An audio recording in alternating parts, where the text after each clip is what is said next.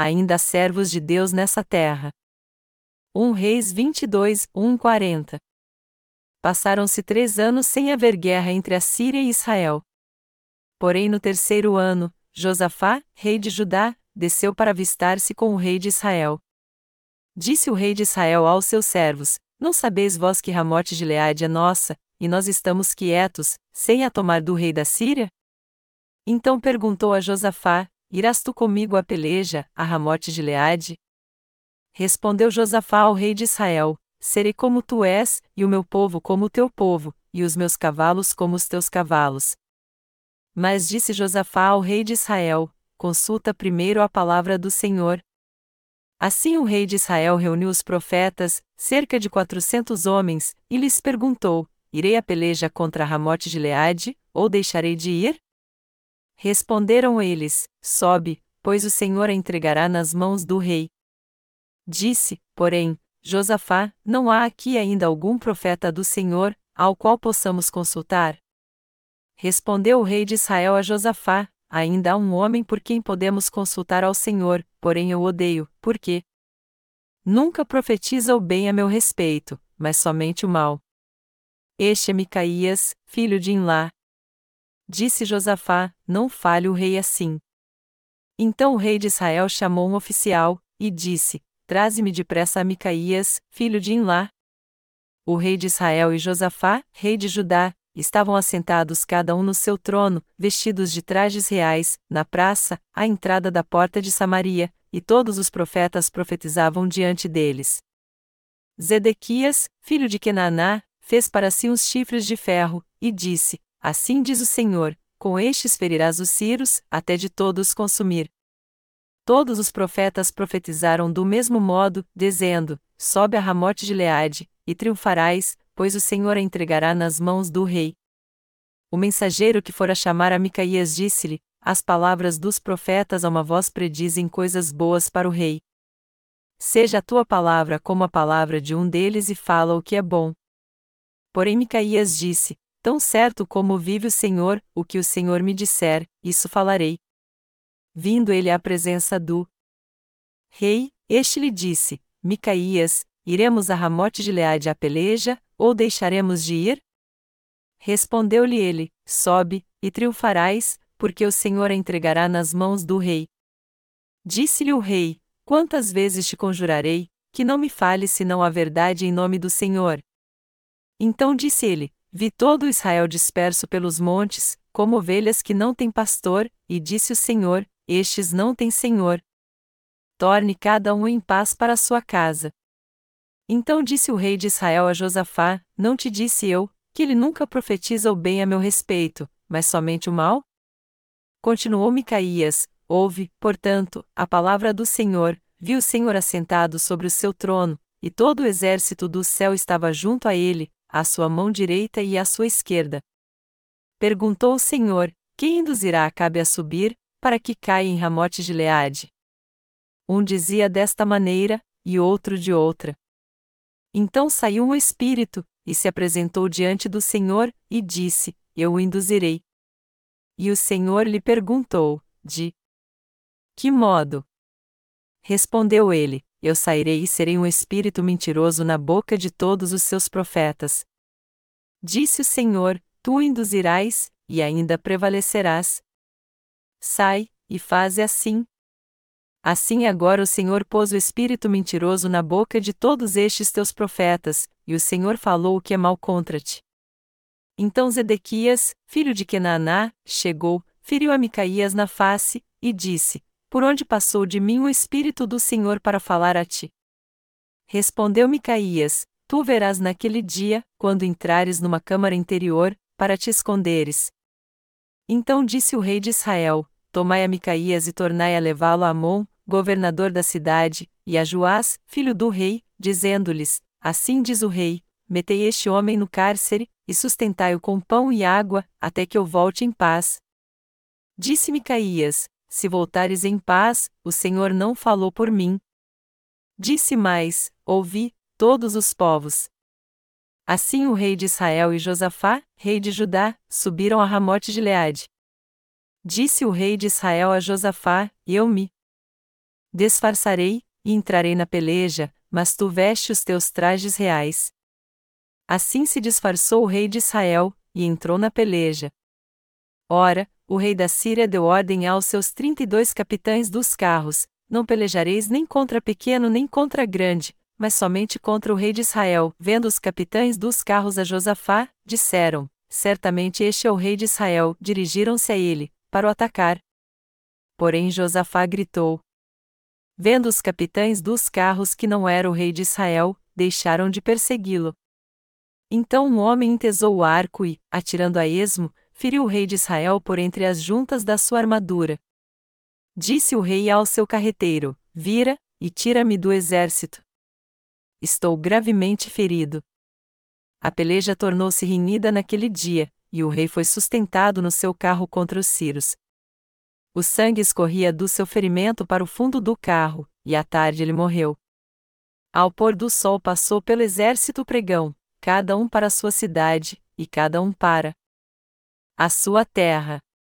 Assim morreu o rei e o levaram para Samaria, e ali o sepultaram. Lavaram o seu carro junto ao tanque de Samaria, e os cães lamberam-lhe o sangue, ora, as prostitutas se banhavam ali, conforme a palavra que o Senhor tinha dito.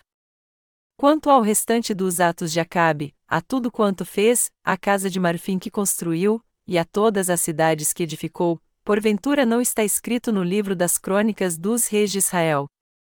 Dormiu Acabe com seus pais. E Acasias, seu filho, reinou em seu lugar. A passagem bíblica deste capítulo, que está em 1 Reis 22, 1:40, descreve a morte do rei Acabe ela nos diz que o rei Acabe morreu porque não deu ouvidos às palavras do servo de Deus. Acabe era o rei de Israel, do reino do norte, e Jeosafá era o rei do reino do sul, de Judá. Estes dois reis uniram forças para atacar a Síria, mas no decorrer da batalha, o rei Acabe foi ferido gravemente. Assim como a vontade do Senhor Deus foi profetizada por Micaías, Acabe foi ferido e morreu no campo de batalha.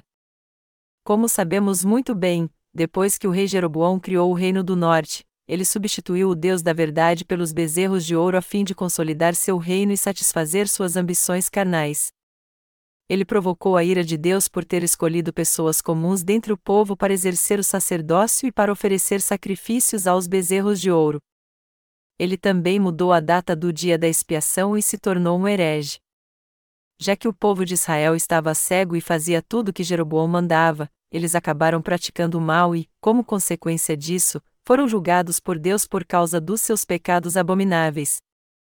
O povo de Israel e seus reis cometeram os mesmos pecados de Jeroboão por vontade própria, e por isso atraíram sobre si a ira do Deus da verdade. Por isso, Deus decidiu julgar de maneira física e espiritual aqueles que seguiram os pecados de Jeroboão. Muitos reis e muitas pessoas em Israel seguiram os pecados de Jeroboão. Então, para castigá-los por causa da sua ofensa, Deus fez com que grandes dificuldades e sofrimentos viessem sobre eles. O rei Acabe entrou em guerra. Apesar de Israel e Síria estarem constantemente em guerra, por três anos antes da morte do rei Acabe não houve guerra entre eles. Estes conflitos geralmente começaram por um lado, quando a Síria invadia Israel. Mas sempre que o povo de Israel passava por uma grande dificuldade, Deus enviava seus servos resgatá-los e resolver seus problemas. Dessa vez, entretanto, foi o próprio rei Acabe que quis guerrear contra a Síria. Mas isso aconteceu com a permissão de Deus. O motivo dessa guerra foi o seguinte: por muito tempo, tanto o rei do sul, Jeosafá, quanto o rei do norte, Acabe queriam recuperar Ramote de Leade, uma cidade que foi tomada pela Síria. Então Acabe, rei do reino do norte de Israel, disse a Josafá, rei do reino do sul: Ramote de Leade pertence à Síria agora, mas antes não fazia parte do nosso território? Como é que podemos ficar sentados sem fazer nada então? E já que o rei Josafá concordou com o rei Acabe, eles decidiram guerrear contra a Síria. Nós vemos aqui que estes dois reis tomaram uma atitude incompreensível já que Jeroboão e o povo de Israel estavam adorando os bezerros de ouro como seus deuses diante de Deus, eles passaram a ser odiados por ele. Por outro lado, o reino do sul, Judá, manteve o sistema sacrificial estabelecido por Deus e seus estatutos, e o povo os respeitavam também. Ao contrário dos reis de Israel, melhor dizendo, nenhum rei do reino do sul, de Judá, substituiu o Senhor Deus pelos bezerros de ouro. Foi por isso o povo de Judá continuou sendo uma nação amada por Deus. Todavia, o rei de Judá, Jeusafá, ofereceu sua ajuda ao rei de Israel, apesar dos pecados abomináveis que ele cometeu contra Deus, e isso foi uma ofensa terrível. O reino do norte de Israel adorava os bezerros de ouro que Deus abominava e não respeitou sua lei usando pessoas comuns para o sacerdócio ao invés dos descendentes de Levi. O povo de Israel substituiu o Senhor Deus pelos bezerros de ouro e creu neles, e isso foi um pecado mortal que merecia de Deus o castigo do inferno. Estes pecados começaram quando Salomão se casou com mulheres estrangeiras. O rei Salomão e o povo de Israel foram expostos a inúmeros ídolos quando essas mulheres estrangeiras foram para Israel. Por causa deste pecado cometido pelo rei Salomão, Deus dividiu em dois a nação de Israel. Deste modo, Jeroboão se tornou o primeiro rei do reino do norte de Israel, mas assim como Salomão, ele também cometeu pecados muito graves contra Deus. Mas o pior é que os reis do norte de Israel não perceberam que estavam cometendo esses grandes pecados. Foi por isso que eles não puderam deixá-los e voltar para Deus. Por outro lado, o rei Josafá, do reino do sul, sabia muito bem que o povo do reino do norte de Israel estava cometendo os mesmos pecados do rei Jeroboão, mas, apesar disso, ele não deixou de ter uma relação aberta com o reino do norte. Por essa razão, o pecado do reino do sul se tornou muito semelhante ao pecado do reino do norte. É difícil o ser humano cooperar entre si para fazer boas obras, mas no que se refere ao pecado, eles têm uma forte tendência de ajudar uns aos outros e nisso se parecem muito. Mas ainda havia servos de Deus em Israel, conhecendo o pecado da nação, estes servos de Deus clamavam ao povo para que ele se arrependesse. Estando sempre ao lado de Deus, eles repreendiam os pecados do povo e cumpriam seu ministério. Contudo, já que a fé dos reis de Israel e Judá era praticamente idêntica, não foi difícil o rei do reino do sul, de Judá, fazer aliança com o rei do reino do norte, Israel, para guerrear contra a Síria. Porém, Jeusafá, o rei de Judá, não cria nos bezerros de ouro como seus deuses, e antes de ir à guerra contra a Síria, ele sugeriu ao rei Acabe que primeiro consultasse os servos de Deus para saber sua vontade. Assim, estes dois reis chamaram os servos de Deus e perguntaram qual era sua vontade. Havia servos de Deus que revelavam sua vontade? Naquela época, havia não menos de 400 profetas no reino do norte de Israel. Antes de sair para o campo de batalha, o rei Acabe perguntou a estes quatrocentos profetas qual era a vontade de Deus. Então, um profeta chamado Zedequias fez para si uns chifres de ouro, disse que o rei venceria a guerra e profetizou: Com estes ferirás os ciros, até de todos consumir a um reis vinte e duas horas e onze minutos. E todos os outros quatrocentos profetas disseram ao rei o mesmo que o profeta Zedequias. E já que sua profecia era exatamente a mesma, não era mais necessário procurar mais alguém para conhecer a vontade do Senhor Deus. Entretanto, o rei Jeosafá, de Judá, perguntou ao rei Acabe: Não há outro profeta neste reino ao qual possamos consultar? No que o rei Acabe respondeu: Sim, existe mais um homem. Quem é ele? Ele é um profeta chamado Micaías, mas ele nunca profetiza algo bom para mim. Mesmo assim, Jeosafá pressionou Acabe para que chamasse Micaías e o consultasse sobre a vontade do Senhor Deus. O rei Acabe enviou então um de seus homens para buscar Micaías. Quando o mensageiro enviado pelo rei Acabe achou o profeta Micaías, ele lhe disse: Quatrocentos profetas já profetizaram que o rei vencerá a guerra. Sendo assim, por favor, profetize o mesmo que eles. Mas Micaías disse: eu não farei tal coisa perante o Senhor Deus. Eu vou profetizar exatamente o que ele me disser. Assim, quando o profeta Micaías chegou diante do rei Acabe, ele primeiro disse: Sobe, e triunfarás, porque o Senhor a entregará nas mãos do rei. Essas palavras, porém, não foram sinceras. Então, o rei Acabe pediu ao profeta Micaías para dizer a verdade: Não minta para mim, me diga qual é a verdadeira vontade do Senhor Deus. fale a verdade e nos diga se Deus de fato disse que vamos vencer esta batalha. Quantas vezes eu te disse para você me dizer qual é a vontade do Senhor realmente? Então, o profeta Micaías profetizou a verdadeira vontade do Senhor Deus e disse: Vi todo Israel disperso. Pelos montes, como ovelhas que não têm pastor, e disse o Senhor: Estes não têm senhor. Torne cada um em paz para sua casa. Em outras palavras, Micaías estava dizendo que o rei morreria no campo de batalha se fizesse essa guerra.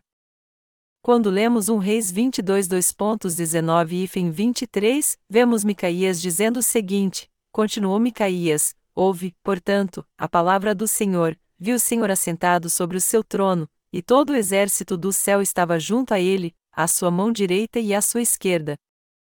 Perguntou o Senhor: Quem induzirá Acabe a subir, para que caia em Ramote de Leade? Um dizia desta maneira, e outro de outra. Então saiu um espírito, e se apresentou diante do Senhor, e disse: Eu o induzirei. E o Senhor lhe perguntou: De que modo? Respondeu ele: Eu sairei e serei um espírito mentiroso na boca de todos os seus profetas. Disse o Senhor: Tu o induzirás, e ainda prevalecerás. Sai, e faze assim, Assim agora o Senhor pôs o espírito mentiroso na boca de todos estes teus profetas, e o Senhor falou o que é mal contra ti. Com estas palavras o profeta Micaías revelou a vontade de Deus de uma maneira bem clara ao rei Acabe e ao rei Jeosafá. O profeta Micaías viu Deus assentado no seu trono e todo o exército dos céus junto a ele. Ao ter esta visão, ele ouviu o Senhor Deus dizendo: Quem induzirá Acabe a subir para que caia em Ramote de Leade? Micaías viu então um dos espíritos celestiais que serviam diante de Deus e o ouviu dizendo a ele: Eu sairei e serei um espírito mentiroso na boca de todos os seus profetas. Eu induzirei o rei Acabe a ir a Ramote de Leade a fim de que morra no campo de batalha. O profeta Micaías fez o rei Acabe conhecer a vontade de Deus. Ele explicou como os espíritos celestiais estavam diante do Senhor Deus e declarou claramente sua vontade ao rei Acabe: Se tu fores à guerra, tu não voltarás vivo. Todos estes quatrocentos profetas de Israel disseram a mesma coisa porque um Espírito de Deus se tornou um espírito mentiroso na sua boca e os fez mentir para ti. Então Zedequias, representante dos quatrocentos profetas de Israel, confrontou Micaías e lhe deu uma bofetada, dizendo com muita indignação: Quando foi que o Senhor Deus me deixou para falar por você? Há muitos falsos profetas como Zedequias entre os líderes cristãos atuais que se tornaram hereges. Então Micaías disse: Você verá naquele dia quando você entrar numa câmara interior para se esconder. Você verá se minhas palavras se cumprirão ou não. Chegará o dia em que você irá se esconder numa câmara interior e verá que minhas palavras se cumprirão exatamente assim. O rei Acabe se enfureceu ao ouvir isso. Ele ficou irado porque, diferentemente de todos os quatrocentos profetas de Israel, que profetizaram boas coisas para o rei, apenas o profeta Micaías profetizou coisas ruins para ele. Há uma mensagem muito importante aqui que todos nós devemos entender. Assim como todos os 400 profetas de Israel do texto bíblico deste capítulo aprovaram os planos de guerra do rei Acabe, todos os líderes cristãos de hoje também dizem que é possível ser salvo crendo apenas no sangue da cruz. No entanto, se você crer no que eles ensinam, você acabará se opondo ao Evangelho da água e do Espírito e será lançado no inferno. Só há uma verdade da salvação que Deus deu ao homem: o Evangelho da água e do Espírito. A Bíblia deixa bem claro que não é somente através do sangue da cruz que Deus trouxe a salvação ao homem, pois ele nos deu através do Evangelho da água e do Espírito. 1 João 5, 7 e 8. Em João 3, 1, 16, Jesus mesmo diz que se alguém não nascer de novo da água e do Espírito, ele não pode ver Deus nem entrar no seu reino. Por essa razão, já que os cristãos atuais creem em Jesus como seu Salvador sem ter fé no Evangelho da água e do Espírito, eles não podem ser salvos dos seus pecados. Se você é um destes cristãos, você tem que entender que só poderá ser salvo se crer o Evangelho da água e do Espírito. Além disso, você não pode receber o Espírito de Deus nem entrar no reino dos céus antes de ser purificado de todos os seus pecados crendo no Evangelho da água e do Espírito. Pode ser difícil para um cristão nominal aceitar isso na mesma hora. Porém, assim como as palavras do profeta Micaías expuseram as mentiras dos falsos profetas, as palavras daqueles nessa terra que creem no evangelho da água e do Espírito são pedras de tropeço para os falsos profetas atuais. Deus disse que apesar do seu desejo de derramar sobre nós sua infinita misericórdia, ao invés da sua ira, ele não está disposto a fazer vista grossa aos pecados de quem crê em outro evangelho, e não no evangelho da água e do Espírito. Diversos cristãos hoje em dia, os evangélicos em particular, dizem que receberam a remissão de pecados crendo apenas no sangue da cruz e não crendo no evangelho da água e do Espírito. Mas os seus pecados foram realmente apagados? Não, claro que não. Ao contrário, Deus julga justamente quem faz uma afirmação sem sentido como essa acerca dos seus pecados. Isso porque se alguém crê apenas no sangue da cruz para a salvação, isso quer dizer nitidamente que ainda há pecado em seu coração e ele não conhece o evangelho da água e do Espírito. Sendo assim, a verdadeira vontade de Deus é que todos recebam a remissão de pecados não por crerem somente no evangelho da cruz, mas no evangelho da água e do Espírito. Deus nos deu a fé no seu batismo pelo qual Jesus tirou os nossos pecados e derramou seu sangue na cruz. Esta é toda a verdade que há no Evangelho da Água e do Espírito. Hoje em dia, há muitas pessoas que dizem que foram salvas do pecado crendo apenas no sangue da cruz. No entanto, o verdadeiro Evangelho é o Evangelho da água e do Espírito que o Senhor deu a toda a humanidade de uma vez por todas. O Evangelho da água e do Espírito não nos ensina a crer somente no sangue da cruz. O Senhor nos diz que Ele nos salvou de todos os pecados deste mundo com o Evangelho da água e do Espírito. Jesus está perguntando agora se você crê no batismo que ele recebeu de João Batista e no seu sangue derramado na cruz.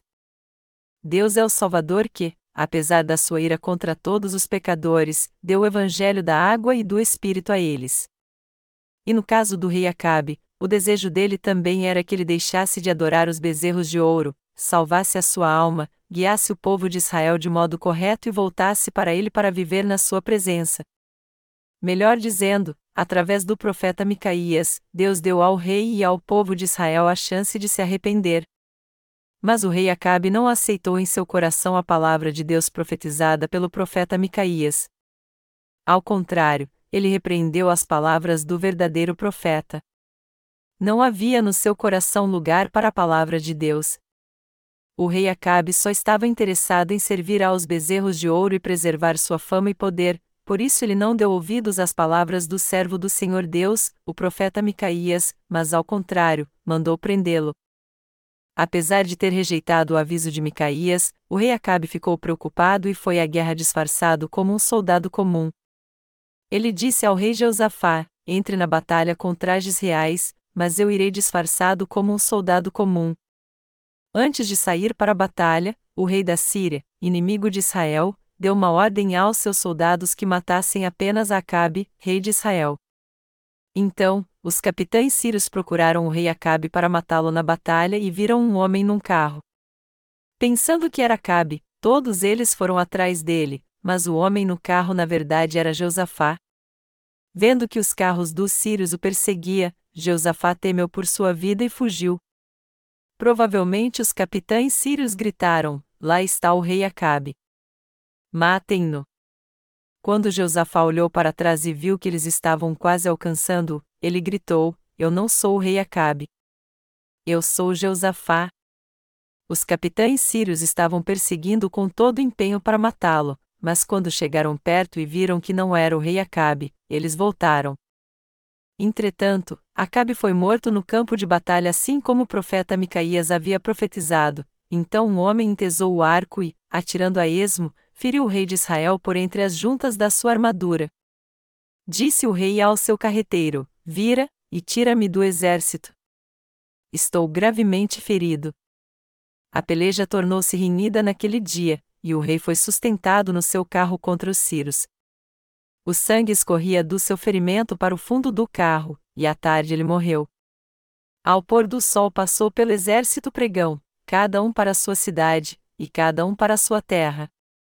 1 Reis 22 2.34 e fim 36 Um dos soldados sírio atirou uma flecha no ar e atingiu o rei de Israel entre as juntas da sua armadura.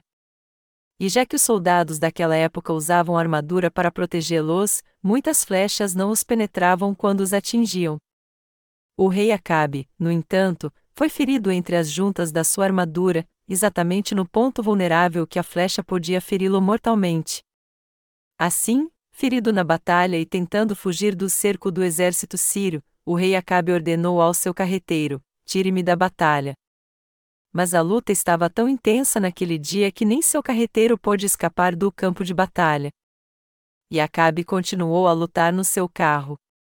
A batalha prosseguiu até o entardecer, e já que o rei Acabe estava ferido, o sangue do seu ferimento escorreu para o fundo do carro e à tarde ele morreu. Já que o rei Acabe morreu no campo de batalha, Israel perdeu a batalha. E já que ela tinha chegado ao fim, alguém conclamou: cada um para sua cidade, e cada um para sua terra. Ambos os exércitos envolvidos na batalha voltaram para suas respectivas nações, o exército sírio retornou para a Síria, o exército de Israel retornou para Israel, e o exército de Judá retornou para Judá. Mas o rei Acabe morreu. O rei Acabe morreu porque não deu ouvidos às palavras do profeta Micaías, embora seus pecados fossem tantos que ele merecia morrer milhares de vezes, se ele tivesse dado ouvidos às palavras dos servos de Deus e seguido seu conselho pela fé, ele poderia ter tido uma vida longa e próspera. Isso porque Deus se alegra em derramar sua abundante misericórdia sobre aqueles que merecem morrer pelos seus pecados e salvá-los. Todavia, se alguém até o fim rejeitar a misericórdia de Deus, não crer nela e se opor a ela, Deus então amaldiçoará essas pessoas como ele disse que iria. Em outras palavras, a justiça de Deus se cumpre sem falhar. Ao mesmo tempo, entretanto, assim como Deus é o Deus da justiça, ele também é o Deus da misericórdia. Deus nos deu o evangelho da água e do Espírito e também nos salvou. Os falsos profetas deste tempo, no entanto, creem e dão testemunho de que apenas o sangue derramado na cruz do Calvário nos dá a certeza da salvação. Por outro lado, os servos de Deus testificam que a salvação vem a nós pelo Evangelho da água e do Espírito. Quem são os verdadeiros servos de Deus nascidos de novo atualmente? Melhor dizendo, quem são os verdadeiros servos de Deus como Micaías atualmente, e quem são os falsos profetas como Zedequias? Os verdadeiros servos de Deus são aqueles que creem e dão testemunho do Evangelho da água e do Espírito, e os falsos profetas são aqueles que dão testemunho apenas do sangue da cruz. Eu oro para que todos vocês entendam essa verdade e encontrem a graça da salvação de Deus tendo fé no Evangelho da água e do Espírito. Embora os pecados que o rei Acabe cometeu tenham sido mais do que suficientes para justificar sua morte, a causa direta dela está no fato de que ele não deu ouvidos à palavra de Deus pregada pelo profeta Micaías, mas ao invés disso, ignorou sua vontade. Se Acabe tivesse dado ouvidos ao profeta Micaías e entendido que Deus iria matá-lo, ele até que poderia ter voltado atrás e dito: Senhor, eu pequei contra ti. Se ele tivesse reconhecido que errou ao seguir os pecados de Jeroboão, voltado atrás e pedido perdão a Deus, ele não o teria matado, e sim poupado sua vida. Mas embora Deus tenha revelado sua vontade a Acabe claramente por meio do profeta Micaías, ele ignorou seu aviso. E foi por isso que ele morreu tanto física quanto espiritualmente. Até nas igrejas cristãs de hoje, a palavra de Deus é ignorada e são os falsos ensinamentos que prevalecem. Você deve ter ideia de quantos cristãos há no mundo hoje em dia. Contudo, a maioria deles segue os pecados de Jeroboão enquanto afirmam que seguem a Jesus Cristo. E embora eles adorem a Deus em nome de Jesus Cristo e chamem Deus de Pai, na verdade, eles só querem dele bênçãos materiais, saúde, fama e poder neste mundo. Apesar de confessarem que creem em Jesus, de clamarem o nome de Deus Pai e adorá-lo, no final das contas, eles só estão buscando as bênçãos materiais. A fé materialista dessas pessoas está numa religião chamada cristianismo, mas ela não é a verdadeira fé no Evangelho da água e do Espírito que se crê na presença de Deus. Incapazes de serem libertos da fé materialista que hoje prevalece no cristianismo, muitos cristãos hoje em dia estão perecendo enganados pelos falsos profetas.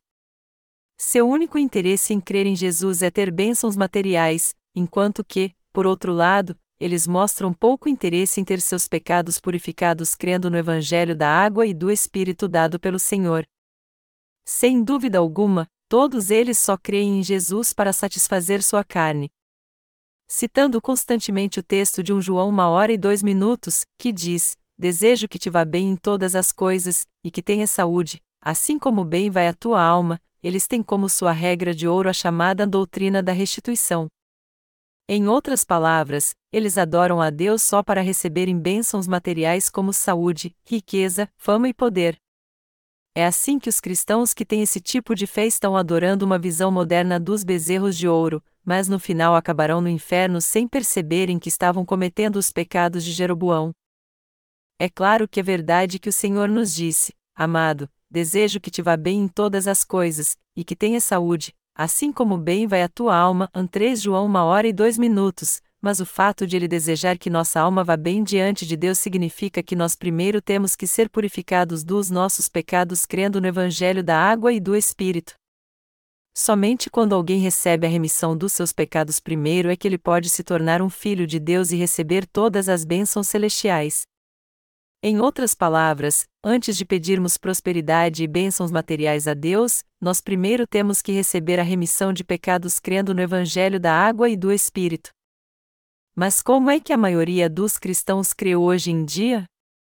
Presos à fé materialista disseminada pelos falsos profetas, os cristãos em todo o mundo não conhecem o Evangelho da água e do Espírito, a única verdade da salvação e até mesmo quando a pregamos para eles, eles não se interessam. Ao contrário, eles só dão valor ao sangue derramando na cruz do Calvário com sua fé cega. Mas e você? Você crê que apenas o sangue da cruz do Calvário é o que realmente purifica todos os seus pecados com perfeição? Se for assim, com toda sinceridade, você não acha que os seus pecados continuam intactos no seu coração, apesar de você crer no sangue que Jesus derramou na cruz? Em meio aos pastores das igrejas cristãs que só creem no sangue da cruz, há muitos que são famosos pregadores.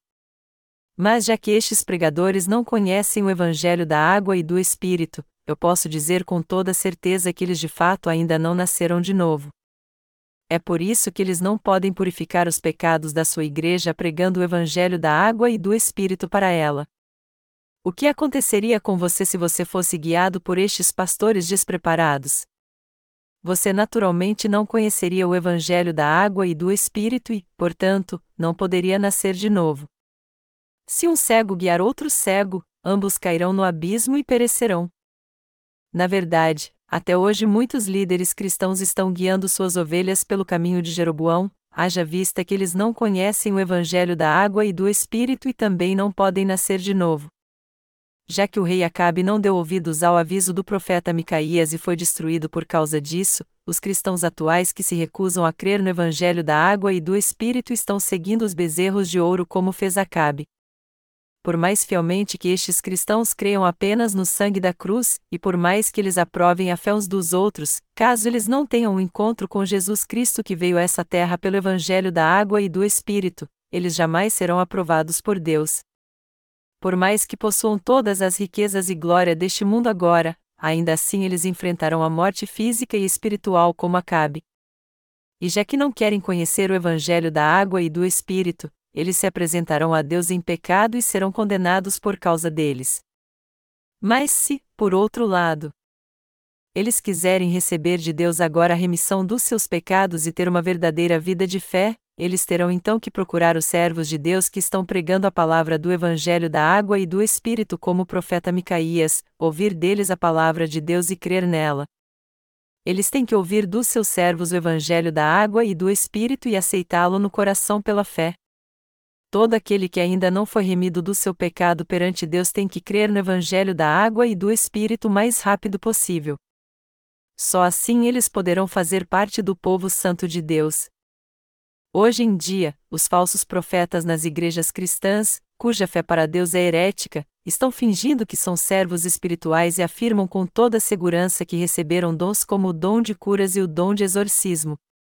Entretanto, estes pastores têm que entender que se eles não crerem no Evangelho da água e do Espírito, eles não somente serão destruídos tanto física quanto espiritualmente, mas também todos os seus seguidores serão lançados no inferno.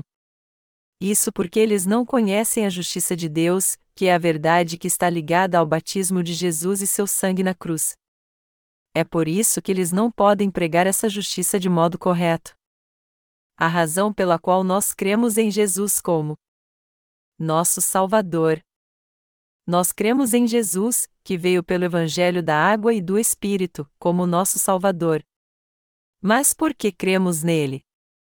Nós cremos em Jesus como nosso Salvador para que a nossa alma seja purificada dos seus pecados, Melhor dizendo, Deus nos deu o Evangelho da água e do Espírito para que crescêssemos nele e nos tornássemos seus filhos sem pecado.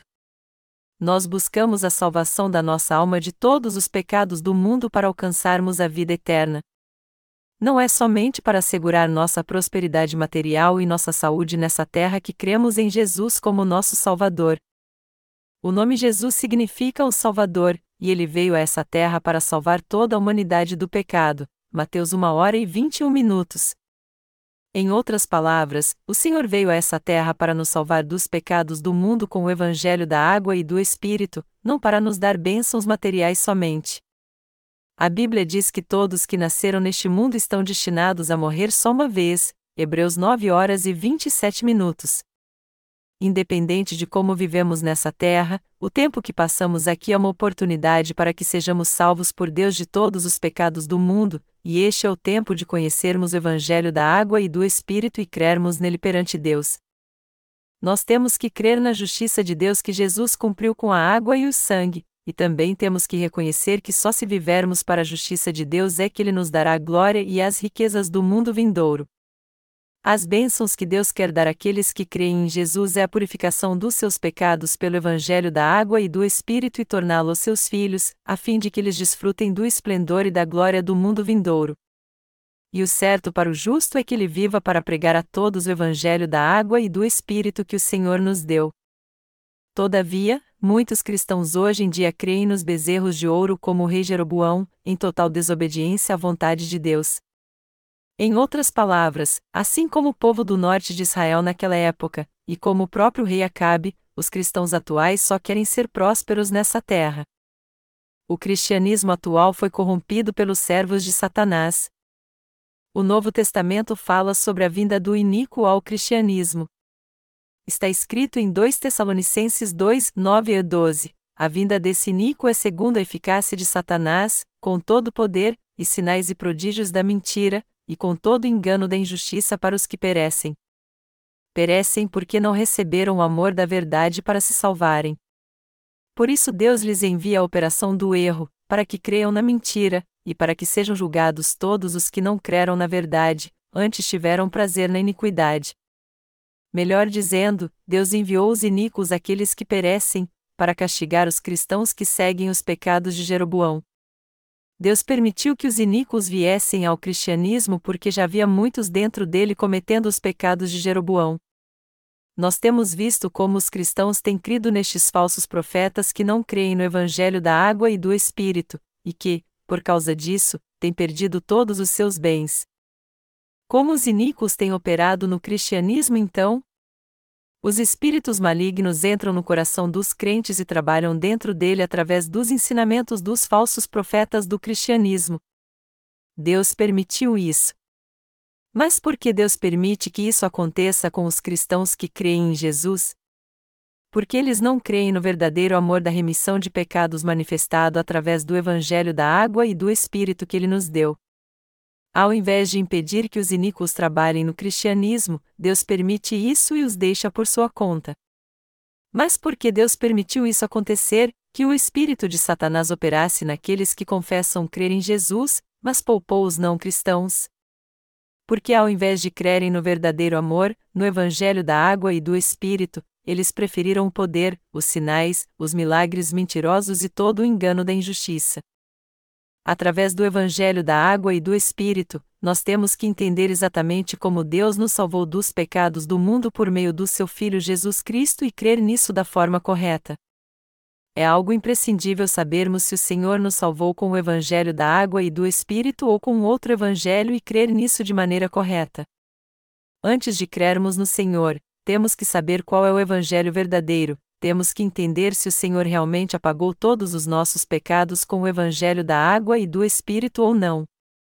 Melhor dizendo, nós temos que ter a capacidade de discernir entre o Evangelho da água e do Espírito e os outros falsos evangelhos, e crer no verdadeiro Evangelho. Para aqueles que ainda não nasceram de novo, é difícil descobrir se o Evangelho da água e do Espírito é a verdade ou não.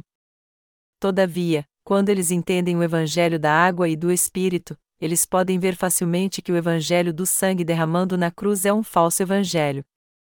Por isso, a primeira coisa que temos que entender é que foi através do Evangelho da água e do Espírito que Deus nos salvou de todos os pecados do mundo. Deus se alegra em ensinar este Evangelho a todos que querem conhecer a verdade do Evangelho da água e do Espírito. O Senhor está mais do que disposto a ensinar este Evangelho a todo aquele que quiser ser salvo. Tragicamente, porém, os cristãos não creem no Evangelho da água e do Espírito que pode dar-lhes a salvação e, ao invés disso, estão indo pelo mesmo caminho de Jeroboão e adorando os bezerros de ouro. É claro que estes cristãos também afirmam que creem em Jesus para serem salvos dos seus pecados. Mas a questão é que eles não foram remidos de todos os seus pecados de uma vez por todas por crerem no Evangelho da água e do Espírito. Eles não têm consciência do seu pecado realmente. Por essa razão, é evidente que estes cristãos só creem em Jesus para ser curados das suas enfermidades, ter riquezas materiais, fama e sucesso neste mundo. Por isso, ao invés de crerem em Jesus como seu Salvador, eles creem nele como alguém que pode curar suas enfermidades e torná-los ricos. Este é o tipo de Deus que eles querem que Jesus seja. O cristianismo hoje não é mais a luz do mundo porque muitos cristãos creem em Jesus com este propósito. E o que é pior, ele está sofrendo diversas críticas das pessoas do mundo que o acusam de ser a raiz dos seus problemas. Os cristãos atuais têm que deixar sua fé errada. Primeiro, eles têm que receber a salvação crendo no Evangelho da água e do Espírito de todo o coração, a fim de se tornarem testemunhas para levar a luz da verdade a todos os pecadores deste mundo. Aos olhos de Deus, aqueles que buscam somente a mamon são os verdadeiros hereges. Quando Deus olha para os cristãos hoje em dia, ele vê que aqueles que buscam apenas a prosperidade material, apesar de confessarem que creem em Jesus, de forma alguma são aqueles que creem nele segundo a sua vontade. Deus não dá nenhuma prosperidade a estas pessoas, muito menos a material, e ainda lhes pergunta: já que é assim que vocês creem em mim, se eu curá-las e lhes der saúde, vocês crerão no Evangelho da água e do Espírito? Mesmo se Deus curasse as enfermidades destes cristãos idólatras, eles não creriam no Evangelho da água e do Espírito, longe disso, eles só querem ser mais ricos e felizes, só buscam satisfazer seu desejo carnal. No final, sua vontade se torna seu próprio Deus e os bezerros de ouro é que habitarão no seu coração. É por isso que Deus os repreende, dizendo: Quando foi que você me temeu? Se você realmente me temesse, primeiro você creria no Evangelho da água e do Espírito que eu te dei. Portanto, você tem que ser purificado de todos os seus pecados pela fé. Só então você poderá evitar as maldições que eu ia enviar sobre sua vida por você seguir os bezerros de ouro como Jeroboão. A fé dos cristãos de hoje está errada aos olhos de Deus, a vontade de Deus é nos salvar dos pecados do mundo com o evangelho da água e do Espírito e nos fazer seus filhos, a fim de que vivamos para sua justiça nessa terra. Embora a vontade de Deus seja nos fazer prósperos no reino espiritual e não nessa terra passageira, os cristãos só estão pedindo a Ele prosperidade material e cura para suas enfermidades. Melhor dizendo, até aqueles que confessam crer em Jesus como seu Salvador estão pedindo a Deus para torná-los ricos e lhes dar uma vida abundante nessa terra. Mas essa não é a fé que Deus quer que eles tenham. Portanto, eles precisam rejeitar os seus conceitos errados e crer em Jesus segundo a vontade de Deus. Para ser bem direto, quando Deus vê a fé dos cristãos de hoje, ele percebe que eles não são crentes cuja fé é segundo sua justiça. A Bíblia diz: Esta é a vontade de Deus para a vossa santificação, 1 Tessalonicenses 4 horas e 3 minutos. Deus detestava quando Salomão adorava os ídolos e, não suportando mais isso, como castigo ele dividiu seu reino em dois para que o povo de Israel se arrependesse. Mas apesar disso, eles acharam que o castigo de Deus foi injusto ao invés de se arrependerem, e por isso pecaram ainda mais ao desafiá-lo. Eles substituíram Deus pelos bezerros de ouro, corromperam o sacerdócio que ele havia estabelecido e também mudaram o dia da expiação. Resumindo, eles mudaram tudo. No final, eles se desviaram de Deus e pecaram contra sua justiça. Por essa razão, Deus não pôde tolerar seus pecados. Os representantes do povo que hoje em dia andam por um caminho de pecado são os próprios líderes cristãos. Estes líderes do cristianismo atual têm que examinar a si mesmos com todo cuidado para ver se de fato conhecem e creem em Jesus Cristo, que veio pela água e pelo sangue, 1 João 5 horas e 6 minutos. No Antigo Testamento, Jeroboão, seus filhos e os reis de Israel que o sucederam se tornaram todos hereges para Deus. Este povo de Israel que cria nos bezerros de ouro como seus deuses, oferecia sacrifícios para adorá-los, trocou os sacerdotes por pessoas comuns, mudou a data do dia da expiação e trocou o verdadeiro templo de Deus pelo altos e foi destruído de geração a geração. O rei Acabe também andou por este mesmo caminho e também foi exterminado por Deus. Do mesmo modo, as pessoas hoje em dia também serão destruídas por ele.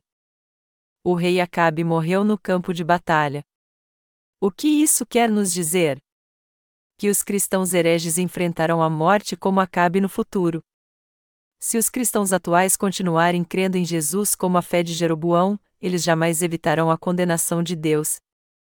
Esta é a lição da passagem bíblica deste capítulo. Deus destruirá todos que não creem no Evangelho da água e do Espírito, assim como fez com Acabe, e aqueles que não creem no seu amor, na sua salvação e na bênção da vida eterna que ele nos deu, aqueles que o substituíram pelos bezerros de ouro e somente buscam as bênçãos materiais nessa terra, apesar de confessarem que creem nele. Deus mandará todos eles para o inferno. Se os cristãos atuais se recusarem a crer no Evangelho da água e do Espírito e se voltarem contra a justiça de Deus, eles serão amaldiçoados por ele até o fim de sua vida, assim como aconteceu com Acabe e sua família. Os ímpios que não creem em Jesus são muito melhores do que estes cristãos, já que eles ainda têm chance de ouvir o Evangelho da água e do Espírito e crer nele. E quando eles finalmente ouvirem o Evangelho da água e do Espírito no futuro, tudo o que eles terão que fazer é crer nele de modo correto. Deus certamente dará uma chance a estes que ainda não creem em Jesus de crer no Evangelho da água e do Espírito, mas sobre os cristãos que procuram apenas a prosperidade material e se recusam a crer no Evangelho da água e do Espírito, Deus derramará as maldições eternas que estão preparadas para eles nós temos que entender que foi isso de fato que o Senhor disse a todos nós e temos que crer sempre no Evangelho da água e do Espírito. Mas como é a fé da maioria dos cristãos hoje em dia? Já que eles não conhecem o Evangelho da água e do Espírito, eles não podem crer nele de coração, e o pior é que eles estão indo contra aqueles que realmente querem crer nele. Você tem que entender que foi Deus quem permitiu que os iníquos operassem dentro das igrejas cristãs, a Bíblia diz: a vinda desse Nico é segundo a eficácia de Satanás, com todo poder, e sinais e prodígios da mentira, e com todo engano da injustiça para os que perecem. Perecem porque não receberam o amor da verdade para se salvarem. An 2 Tessalonicenses 2, 9 e 10. É por isso que existe muita injustiça, sinais mentirosos e todo tipo de engano no cristianismo atualmente. Tudo isso procede das obras dos iníquos, quem é que opera na vida dos chamados líderes do cristianismo hoje em dia? Os espíritos malignos. Por esse motivo, o engano e os falsos sinais crescem cada vez mais nas igrejas cristãs. Os falsos profetas mentem para as pessoas e dizem que receberam o Espírito Santo, embora tenham pecado no coração e estejam pregando assim: se você crer em Jesus, você será curado da sua enfermidade e terá saúde, você será bem-sucedido nessa terra e não viverá como cauda, e sim como cabeça, seu negócio vai crescer e você será muito próspero. É assim que eles mentem quando organizam congressos de avivamento. Vocês que querem ser curados hoje, coloquem sua mão onde está doendo. Eu vou orar por vocês. Eu ordeno em nome de Jesus, espírito de enfermidade, saia seja livre de toda maldição. Pai, eu agora te peço que abençoe todas essas pessoas. Eu peço a ti que cure todas as suas enfermidades, que também lhes conceda bênçãos materiais a fim de que todos eles possam ser ricos e prósperos. É assim que eles oram. Aí eles dizem que muitas pessoas foram curadas. E apesar de algumas delas darem testemunho de que foram realmente curadas, na maioria dos casos isso é tudo mentira. Tudo isso não passa de falsos milagres, uma exploração que usa métodos psicológicos. É uma hipnose coletiva e obra dos espíritos malignos. Os cristãos que possuem uma fé supersticiosa adoram Jesus somente com sua emoção. Amados irmãos, o cristianismo hoje em dia entrou por um caminho que está levando-o para o mundo e todos nele só estão interessados na cura física, no sucesso secular e nas riquezas do mundo. E essa fé enganosa é seu ponto forte. Melhor dizendo, a obra de Satanás tem crescido muito hoje. Todos nós podemos ver como os cristãos que não creem no Evangelho da água e do Espírito creem fervorosamente em Jesus. Porém, quando nós pregamos o Evangelho da água e do Espírito para eles, eles rejeitam o verdadeiro Evangelho dizendo que ele é estranho para eles. Enganados pelos falsos profetas, eles não conhecem a grande verdade do Evangelho da água e do Espírito. Por isso, eles têm que entender que estão chamando para si as maldições de Deus por sua própria vontade. Diferentemente dos cristãos atuais, os cristãos do passado pelo menos sofriam por causa dos seus pecados e humilhavam seu coração para resolver este problema com o pecado quando iam aos cultos. É claro, isso não quer dizer que eles conheciam o Evangelho da água e do Espírito e o pregavam, mas quando o meio-evangelho era pregado para eles, eles se derramavam em lágrimas arrependidos, lamentavam por causa dos seus pecados e criam em Jesus como seu Salvador. No entanto, hoje em dia é difícil encontrar cristãos que se humilham assim. A maioria deles vai para a igreja hoje com propósitos materiais, para que seu negócio prospere e eles fiquem ricos, Muitos deles creem em Jesus só para ficar curados e ter saúde para viver muito. É isso que os líderes cristãos estão pregando nas suas igrejas hoje em dia. A Bíblia diz que se houver prosperidade na sua alma, você também terá prosperidade em todas as coisas materiais. Se você crê em Jesus, sua enfermidade será curada e você terá tudo o que precisa. Se você for fiel no dízimo, você será abençoado dez vezes mais. E se você servir a igreja pela fé, você receberá tremendas bênçãos e será muito rico nessa terra. O cristianismo e seus líderes em todo o mundo se corromperam. Na igreja primitiva, o evangelho da água e do Espírito apagava os pecados do povo, purificava seu coração, os tornava sem pecado e filhos de Deus, trazia o Espírito Santo para habitar em seu coração e os guiava para que eles vivessem segundo a vontade de Deus. O cristianismo atual, ao contrário, deixou o evangelho da água e do Espírito. Então, com base nas doutrinas cristãs corruptas, hoje só se prega que o sangue da cruz é que traz salvação. Assim como Zedequias e os outros falos profetas só profetizaram mentiras para satisfazer o desejo do rei Acabe e do rei Jeosafá, os pastores de hoje que só creem no sangue da cruz também só estão pregando o que satisfaz o desejo carnal da sua igreja, em outras palavras, estes pastores buscam a Jesus e oram pelos empresários da sua igreja e pela sua saúde. É claro que até aqueles que de fato creem em Jesus como seu Salvador ainda vivem num corpo carnal, e às vezes eles precisam orar por causas materiais. Mas o Senhor nos disse: buscai o reino de Deus e a sua justiça, só depois que nós fizermos isso é que devemos pedir por saúde, bens materiais e pelos dons, pois precisamos disso não para nós mesmos, mas para fazermos a vontade de Jesus que veio pelo Evangelho da Água e do Espírito. Aqueles que não conhecem o Evangelho da Água e do Espírito e nem creem nele só estão interessados nas riquezas deste mundo e não buscam o reino de Deus e a sua justiça em primeiro lugar. Melhor dizendo, eles não têm nenhum interesse em oferecer um sacrifício de fé a Deus crendo na sua justiça, ao contrário, rejeitando o motivo principal para crer em Jesus, eles só se interessam pela carne oferecida no altar de sacrifício como os filhos de Eli. Os filhos de Eli eram sacerdotes, porém estavam tão corrompidos que tomavam para si as ofertas que eram do Senhor. Eles pegavam a carne das ofertas de sacrifício e as comiam antes de oferecer a Deus. Infelizmente, diversos líderes de igrejas cristãs em todo o mundo estão pastoreando assim hoje em dia. nós agora estamos pregando o Evangelho da água e do Espírito no mundo todo porque é nossa responsabilidade fazer com que os cristãos entendam que eles são os hereges que há nas igrejas cristãs hoje em dia. Quando nós analisamos a fé dos cristãos para vermos se ela é correta ou não segundo o padrão da palavra de Deus, descobrimos que muitos deles de fato são hereges. Quem então deve fazer com que eles vejam que são hereges realmente? Essa responsabilidade é dos servos de Deus que creem no Evangelho da água e do Espírito. Seu dever hoje é dizer aos cristãos que estão enganados que eles possuem uma fé herética. Estes cristãos que estão presos à heresia precisam entender que são hereges. Os cristãos atuais ficam acusando uns aos outros de heresia. Mas eles não sabem o que significa ser herege segundo a Bíblia porque alguém só pode dar uma definição correta de heresia quando conhece o Evangelho da água e do Espírito. A Bíblia diz que herege é alguém que, apesar de crer em Jesus, condena a si mesmo. Tito 3 horas e 11 minutos. Nós chamamos Deus de Pai porque nossos pecados foram purificados por crermos no Evangelho da água e do Espírito.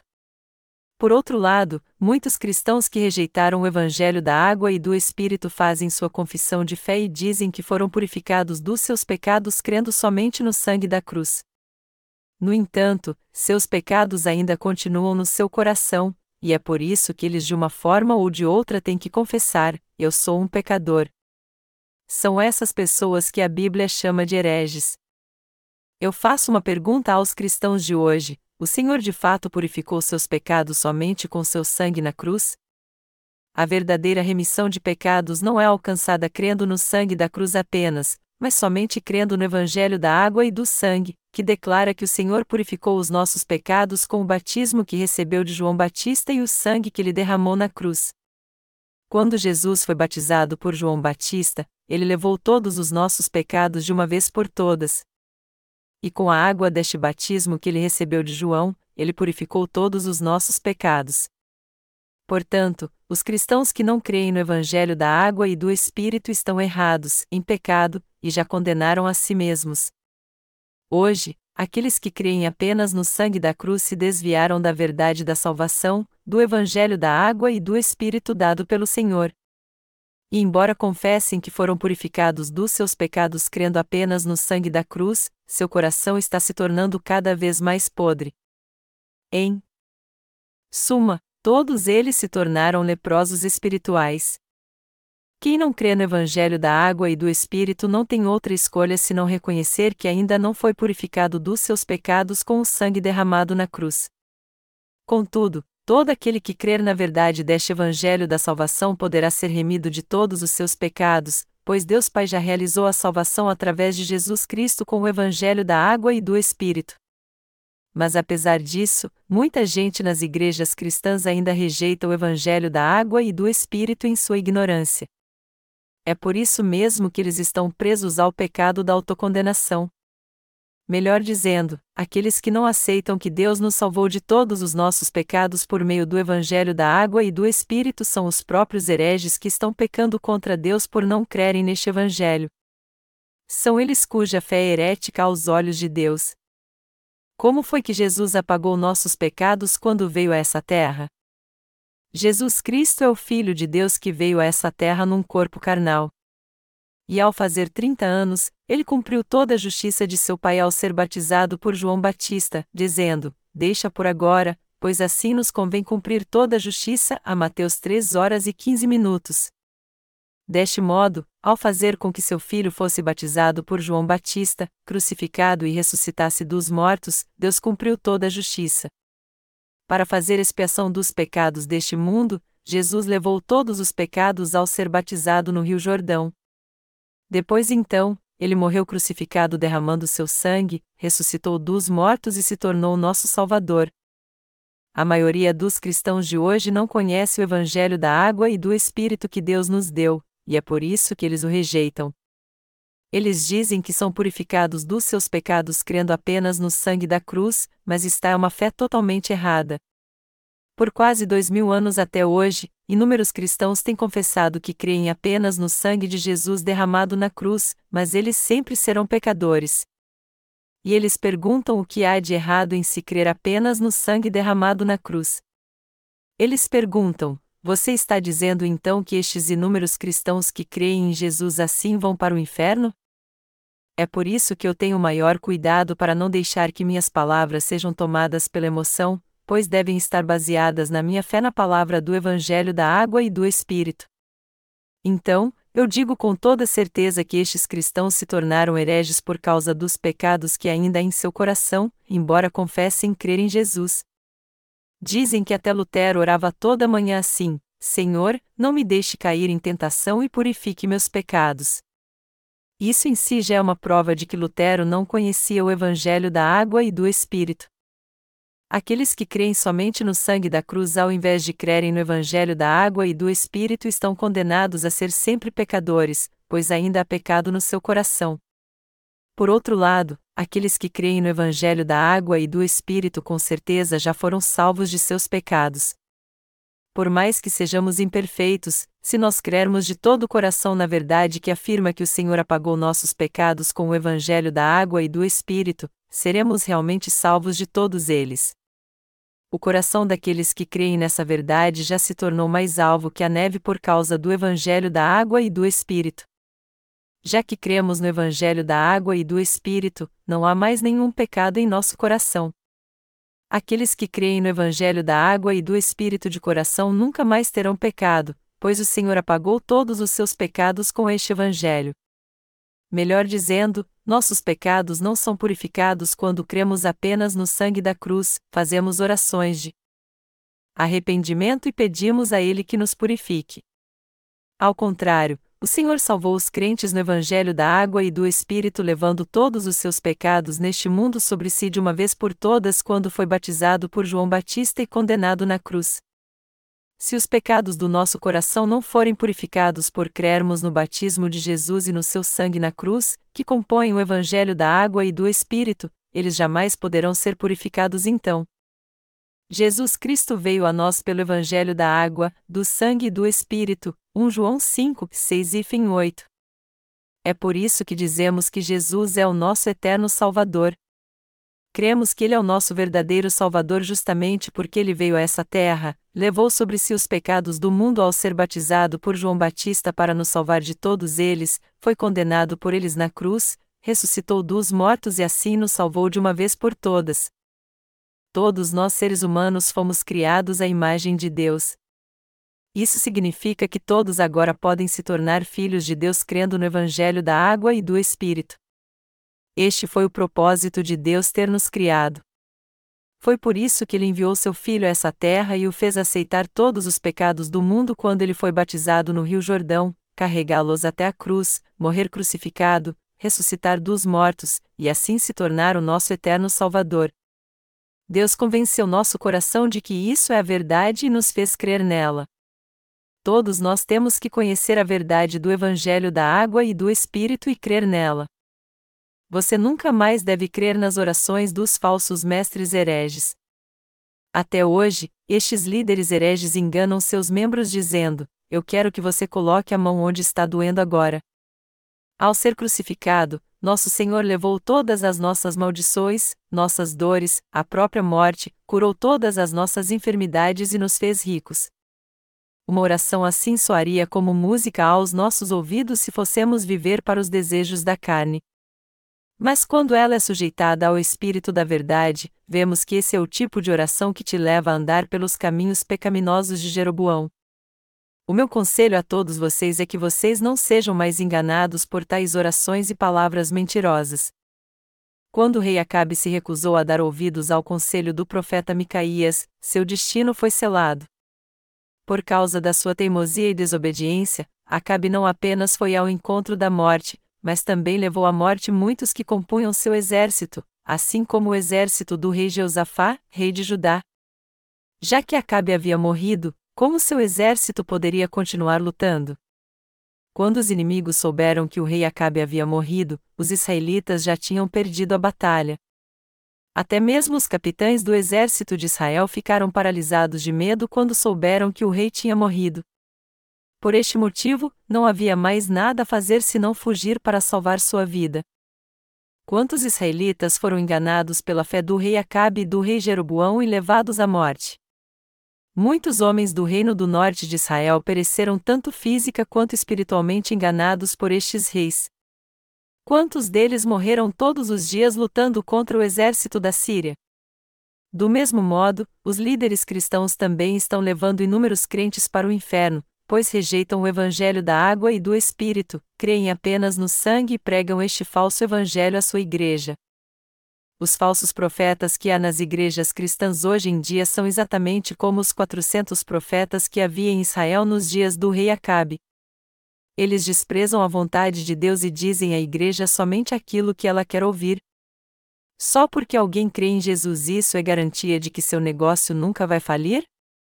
Os empresários cristãos estão imunes à falência em seus negócios? Deus nunca deixará isso acontecer só porque eles creem em Jesus, isso é um grande absurdo. É por isso que nós estamos pregando o Evangelho da água e do Espírito a estes cristãos que estão enganados. O coração dos nascidos de novo tem que estar no Evangelho da água e do Espírito que está na Palavra de Deus e, com essa fé, eles têm que lutar contra aqueles que estão pregando o falso Evangelho. Você acha que essa luta é desnecessária e só precisamos pregar o Evangelho da água e do Espírito? Mas como o ditado que diz que se você conhece o inimigo, conhece a si mesmo, podemos vencer uma centena de batalhas para pregarmos o evangelho da água e do espírito aos cristãos hereges com a nossa verdadeira fé, mas para conseguirmos isso, nós temos que conhecer sua fé. Nós temos que salvar todos os hereges que estão nas igrejas cristãs com a palavra da verdade. O cristianismo hoje está repleto de hereges. Você está impressionado com isso? Talvez você esteja se perguntando: você está dizendo então que até os reformadores religiosos do século XVI que fizeram a reforma não criam no Evangelho da água e do Espírito? A resposta é sim. A reforma não foi feita por eles baseada no Evangelho da água e do Espírito. Você pode perguntar então: isso significa que somente aqueles que creem no Evangelho da água e do Espírito são os verdadeiros crentes? A resposta novamente é sim. Somente aqueles que não têm pecado e creem no Evangelho da água e do Espírito é que foram salvos por Jesus. A nossa única obrigação é pregar o Evangelho da água e do Espírito para todos. Deste modo, aqueles que quiserem crer crerão, e mesmo aqueles que não crerem na mesma hora serão salvos depois quando vier a tribulação, se crerem no Evangelho da água e do Espírito. Se eles crerem no Evangelho da água e do Espírito, eles receberão as bênçãos de Deus, mas se eles não crerem neste Evangelho, eles serão lançados no inferno e irão pagar o preço pelos seus pecados. Nós temos que ensinar aos cristãos o Evangelho da água e do Espírito de maneira correta. Nós também temos que saber quem realmente são os hereges nas igrejas cristãs e ensiná-los corretamente. É por isso que eu estou falando sobre heresia aos cristãos do mundo inteiro. Hoje em dia, vários líderes das igrejas cristãs estão levando sua igreja para o inferno. E é por essa razão que eu estou pregando a palavra de Deus, para que essas pessoas que estão presas à heresia possam ser salvas. Quantos cristãos estão cometendo os mesmos pecados de Jeroboão? O meu mais sincero desejo é que todos estes cristãos entendam que estão debaixo de uma terrível maldição de Deus por estarem adorando os bezerros de ouro como Jeroboão e que, um dia, todos eles creiam no Evangelho da água e do Espírito. Eles precisam entender que serão amaldiçoados para sempre no mundo vindouro por causa dos seus pecados. Sendo assim, nós temos que ter compaixão por eles, orar por eles, salvá-los dos seus pecados e da sua fé herética. Nós jamais devemos olhar para sua ignorância, ao invés disso, temos que ter compaixão por eles, orar para que Deus os salve dos seus pecados e pregar para eles a fé no Evangelho da água e do Espírito, a imutável verdade da salvação. O meu desejo mais sincero é que Deus nos capacite para que possamos fazer toda a obra que Ele nos confiou, pois assim poderemos estar diante do Deus da verdade como servos bons e fiéis. Eu oro para que a bênção da salvação que veio a nós pelo Evangelho da água e do Espírito também seja concedida a todo cristão que está preso à heresia. Amém.